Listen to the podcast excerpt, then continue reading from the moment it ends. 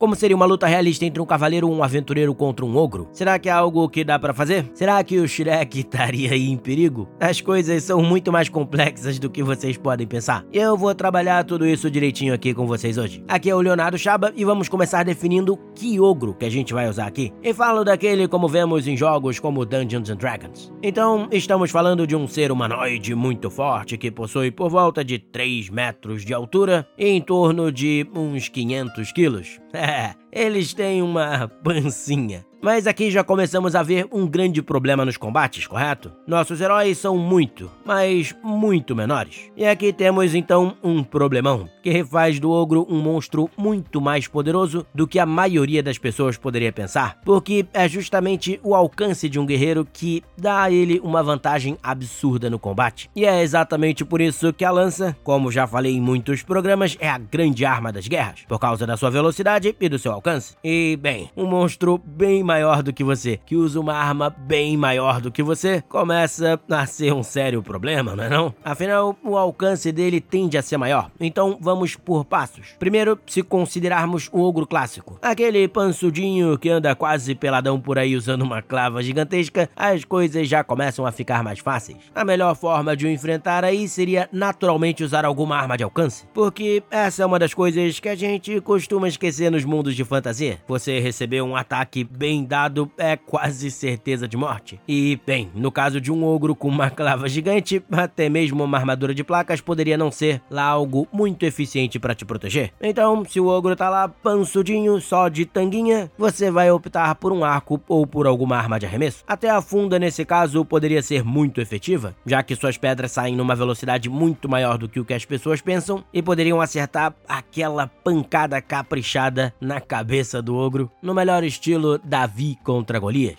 Pois é, mas isso nos mostra que, se as armaduras não estiverem presentes, as armas de alcance são, sem sombra de dúvidas, a melhor opção. Mas vamos começar a subir o nível de dificuldade aí. Se botarmos uma segunda situação em que essas armas de alcance não estão disponíveis, e aí o que acontece? Bem, aí meu amigo, você morreu. Aquele abraço. Não, não, brincadeira. Aí precisamos pensar no alcance da clava do ogro, no tamanho do seu braço e na sua força. Provavelmente o braço mais aquela clava gigantesca teria um alcance maior do que mesmo uma lança, a não ser que você usasse uma pique, que é uma lança enorme de infantaria, mas ela não ia funcionar muito bem fora de uma formação, sendo provavelmente facilmente superada ali pelo ogro. Então, se ele tem essa maior distância, as coisas começam a se complicar. Seria melhor usar um escudo, então? Aí é difícil de saber, porque eu apostaria ali que a força meio que sobrenatural do ogro somada ao próprio peso da clava, seria demais para você segurar com um simples escudo e talvez até com as melhores armaduras. Então fica a dúvida aí, podemos usar ou não o escudo. Mas aqui o mais importante é que a tática na verdade é outra. E é aí que eu vou jogar aquele elemento surpresa para vocês, que é o fato de que você tem que usar a espada. Isso mesmo, a espada. Afinal, o ogro vai estar tá pouco protegido, o que vai tornar a espada super eficiente. E sua melhor chance nesses casos seria fazer ali como os romanos, quando eles lutavam com a Gládio. E o que, que eu quero dizer? Que se você encurtar bem rapidinho a sua distância em relação ao ogro, buscar essa aproximação por mais arriscada que ela seja, e se você tiver sucesso, é claro, os golpes grandes e longos que ele vai dar com a clava dele se tornam meio que ineficientes, porque você vai estar tá perto demais. E aí você, bem pertinho, bem próximo, com uma arma curta, capaz de detonar o bicho, aí você provavelmente vai ter muito sucesso. Sai correndo que nem um maluco na direção do ogro. Leroy Jenkins mesmo. Mas agora eu vou colocar uma dificuldade ainda maior. O Ultimate Ogro Plus aqui. Aí, nesse caso, ferrou mesmo. Vamos propor aqui um ogro com uma armadura de placas completa. É, rapaz, aí o tempo fecha. Um ogro usando uma dessas seria extremamente difícil de se enfrentar. Talvez fosse até melhor usar uma balista para atirar aquelas flechas gigantes mesmo, ou então alguma mini catapulta catapulta ou alguma coisa assim, porque seria algo absurdamente difícil de se enfrentar. E as flechas, além da maioria das armas de arremesso normais, não teriam muito efeito lá numa armadura de placas completa. Então o ogro estaria razoavelmente protegido delas. E aí vocês começam a entender como a situação tá complicada. Talvez a única estratégia aí fosse atacar com o cavalo. Montado, creio eu, seria possível ali você usar uma lança bem mais longa, que ia permitir a você atacar o ogro antes que ele o atacasse. Talvez a lança não de fato perfurasse a armadura, mas o impacto podia machucar ali o ogro ou então derrubar ele. E aí, com ele no chão, você ia ter que partir para cima ali com um martelo de guerra, uma massa, alguma coisa assim. E aí provavelmente você conseguia fazer um estrago. Então, talvez fosse essa estratégia, mas esse é um ponto já bem difícil de se discutir, porque definitivamente um ogro com uma armadura de placas completa seria algo absurdamente